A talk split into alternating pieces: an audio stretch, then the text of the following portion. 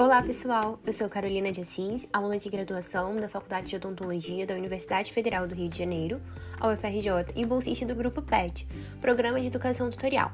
O nosso podcast de hoje será sobre o empreendedorismo em odontologia e terá a participação do Dr. Sidney José. Olá, Sidney! É com muito carinho que te recebemos hoje, fala em nome do PET Odontologia UFRJ. E para começar, fale um pouquinho de você, da sua profissão, da sua jornada. Olá, me chamo Sidney José de Oliveira Martins. Sou cirurgião dentista, vou completando agora em julho é, 28 anos, formado em 1995 pela Universidade do Grande Rio, Unigran Rio. É, especialista em implantodontia, especialista em radiologia e alguns cursos de atualizações ao longo desses 28 anos e como iniciou a sua jornada empreendedora na odontologia? Na verdade, tudo iniciou né, como todo acadêmico, sedento em trabalhar, querendo ganhar o seu primeiro dinheirinho, né? Comecei a trabalhar em uma clínica que não era minha e fiquei ali alguns meses. A partir daí ganhando alguma alguma prática, né? ganhando um pouco de know-how para poder empreender, para poder entender o, a atividade em que eu estava sendo inserido no mercado de trabalho, que era odontologia, porque na faculdade, na verdade, a gente tem uma noção na parte estudantil, na parte acadêmica, mas quando saímos com a necessidade de trabalhar, ganhar o pão de cada dia e também é, sustentar, às vezes, né, já uma família, isso a gente precisa entender e dar passos firmes. Então, a gente teve essa, esse início, né, começou dessa forma e logo, muito cedo, a gente decidiu né, uma oportunidade, obviamente, eu sempre tive a vontade de ter meu próprio consultório, de trabalhar para mim mesmo, e essa vontade, esse desejo fez com que muito rapidamente, recém-formado, eu já tivesse o meu consultório. É, nada muito luxuoso dentro das minhas realidades, vem de uma, vinha de uma família classe média, né? não tinha, não era, a odontologia sempre foi muito complicado, muito difícil, né? o curso de odontologia sempre muito caro, com, gastando né? Com os materiais que se faziam necessário para a graduação, mas consegui né, montar o meu próprio meu primeiro consultório e uh, ali começar a desenvolver odontologia e empreender e aprender é, a investir no meu próprio negócio e saber que eu era dono daquilo ali. É, não mais trabalhando para ninguém não mais sendo administrado por ninguém, sim por mim. Sabemos o quanto é difícil porque nem sempre né, e, é, aprendemos a administrar. Somos dentistas por formação e administradores por necessidade. Isso é uma das coisas que se faz necessário que venhamos aprender, que possamos é, ter em mente né, a necessidade de gestão. Né? Todo, todo, toda pessoa que vai empreender, eu acredito, tem que ter um mínimo né, de entendimento do que, se, do que se diz respeito à gestão do negócio. E aí foi os meus primeiros passos num consultório bem pequenininho, bem apertadinho, mas meu, graças a Deus, meu próprio.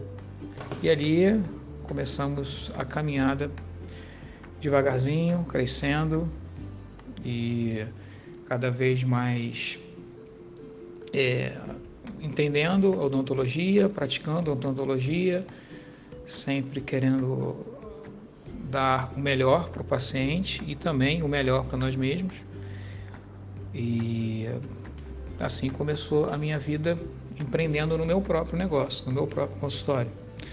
A partir de então, a gente viu a necessidade, uma oportunidade de ir para um lugar maior, muito maior, né, em que eu não pensei duas vezes e fui para esse lugar maior e de um consultório eu montei três consultórios, em que aí sim surge a Martins Odontologia, em que aí vem trabalhar conosco a minha esposa, E hoje eu tenho um filho formado também e uma filha que faz odonto. Então acabou que o empreender serviu para todos. Quais seriam os principais desafios, os maiores desafios de empreender no Brasil em odontologia, na sua opinião? Bom, penso que um dos maiores desafios de empreender no Brasil e em odontologia seja a dificuldade com que as coisas é, se levantam diante de nós. É, desde uma simples legalização de um consultório até uma simples fiscalização é, tudo é muito burocrático, tudo é muito difícil, tudo, os acessos e as portas nem sempre são abertas com certas facilidades, e sim muito difícil de você conseguir galgar as coisas. É, a odontologia hoje, já na minha época, já vivia com as grandes clínicas que chegavam para reduzir preço, reduzir custo, com uma proposta é meio que assim avassaladora, atraindo um marketing extremamente agressivo, atraindo né, o paciente. É, já fui da época que se dava viagens de navio, celulares de brinde, tudo para atrair o paciente, quando a gente sabe que isso não faz parte do nosso código de ética. Então eu penso que um dos maiores desafios de empreender, empreender no Brasil e na odontologia é a falta de ética que existe com, no nosso mercado na odontologia. E triste dizer isso, não falo com alegria, mas triste em saber que isso parte da própria dos próprios cirurgiões dentistas, das próprias das próprias clínicas que que praticam esse tipo de odontologia. É uma odontologia meio que predadora em que ela ela não se importa em quebrar ou destruir ou passar por cima de um concorrente. E eu penso que aquele que trabalha com respeito e qualidade mínima que seja, ele se estabelece. Né? Então, acho que essa é a maior dificuldade hoje de se empreender no nosso país e na odontologia. Essa falta de ética, principalmente entre nós dentistas. Né? Hoje não existe ética no quando você vai se analisar um tratamento de um colega, não existe ética em praticar preços que caem, colocam a odontologia cada vez mais para baixo.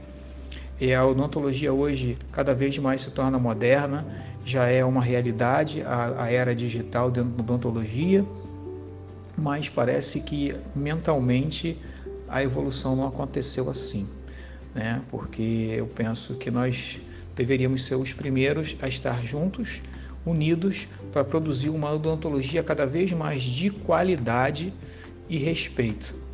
Né? E com isso, todos nós sairíamos ganhando, porque não é saudável é, a prática de valores quando a gente sabe que esses valores não são justos e faz com que busque para baixo e acaba gerando uma prostituição da própria, da própria profissão.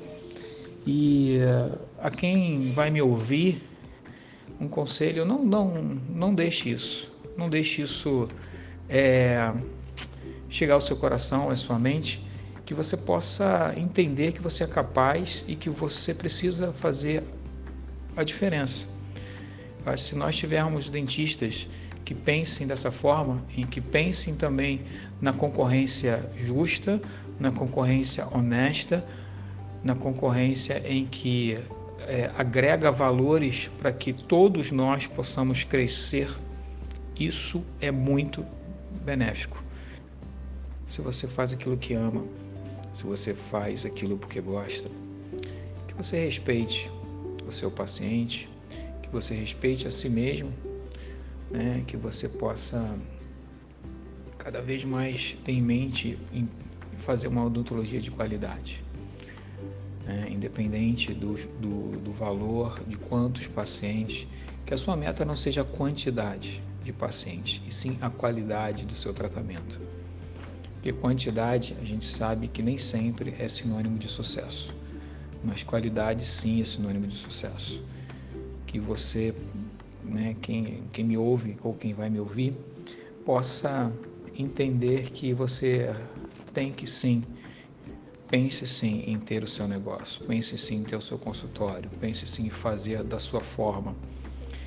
Um outro conselho, se especialize o quanto antes Por muito tempo eu fui clínico e fazia de tudo no meu consultório. E hoje eu vejo que cada vez mais há uma necessidade de se especializar rapidamente e focar nessa especialidade. Porque aí você vai produzir qualidade, você vai poder é, trabalhar em uma determinada área e dentro dessa área você dedicar todo o seu tempo, seu conhecimento, você tenha o seu próprio negócio, você possa empreender sim, com todas as dificuldades que foi citado anteriormente, mas vale a pena.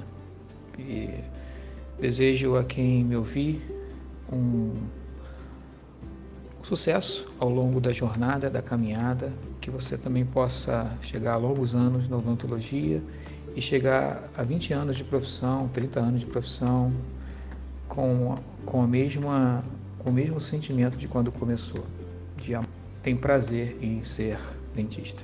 Um grande abraço a todos, fiquem com Deus. Obrigada, Sidney. Nossa conversa foi muito enriquecedora. Obrigada pela sua participação no nosso podcast.